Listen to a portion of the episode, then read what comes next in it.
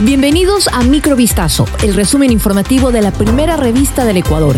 Soy Gabriela Pinasco y estas son las noticias que marcaron la jornada del día.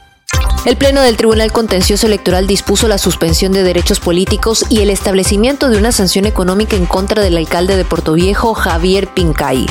La resolución, alcanzada mediante cuatro votos a favor y uno salvado, obedece a la aceptación de un recurso de apelación presentado por José Mendoza Rodas, ex candidato a la alcaldía de esta ciudad, relacionado a la sentencia que se dictó el 19 de mayo en torno a la ausencia de Pincay a un debate electoral en febrero de este año. El Pleno decidió que Pincay deberá pagar una multa de 9.450 dólares y acogerse a la suspensión de sus derechos políticos por el plazo de dos años, lo que devendrá en que pierda su cargo de alcalde. Mariela Coral, vicealcaldesa de Puerto Viejo, reemplazará a Javier Pincay tras la resolución del tribunal.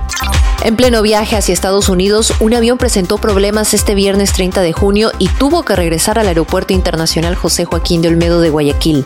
La emergencia ocurrió minutos después de que la aeronave, con 178 pasajeros a bordo, emprendiera el despegue a eso de las 6 de la mañana. Ante ello, la Dirección General de Aviación Civil tuvo que activar los protocolos previstos en este caso. En su cuenta Twitter, el organismo reportó que la aeronave de American Airlines en la ruta Guayaquil-Miami aterrizó sin novedad a las 7 horas con 4 minutos. La investigación de lo sucedido se encuentra a cargo del personal de la Junta Investigadora de Accidentes.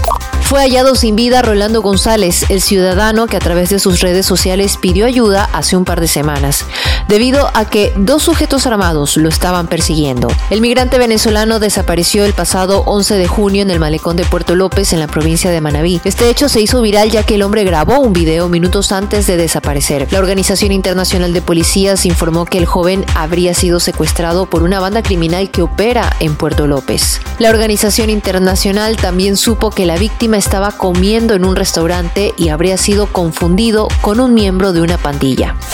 Cinco personas murieron y otras diez resultaron heridas luego de múltiples ataques armados registrados en el cantón Durán de la provincia del Guayas durante la noche del jueves 29 de junio y la madrugada de hoy. Uno de los hechos violentos ocurrió en una cancha de fútbol de la ciudadela El Recreo.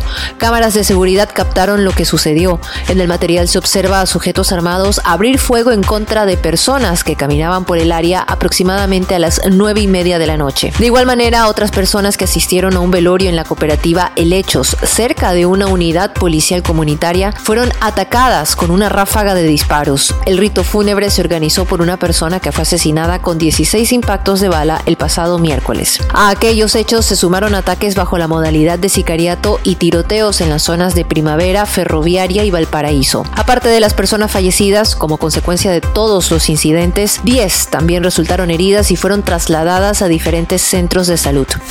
El exmandatario brasileño Jair Bolsonaro fue despojado este viernes de sus derechos políticos por la justicia electoral de ese país, que lo declaró culpable de abusos de poder durante la campaña que el año pasado llevó a la presidencia al progresista Luis Ignacio Lula da Silva. Con esta decisión, adoptada por cinco votos frente a dos en el Tribunal Superior Electoral de Brasil, el líder de la ultraderecha, de 68 años, no podrá concurrir a cargos electivos ni ejercer puestos en la administración pública durante un plazo de ocho años, a partir de octubre de 2022, cuando se celebraron los comicios ganados por Lula. La acusación tuvo como eje una reunión que Bolsonaro convocó con medio centenar de embajadores extranjeros en la residencia oficial de la presidencia el 18 de julio de 2022 para volver a descalificar la transparencia del sistema electoral y la propia democracia.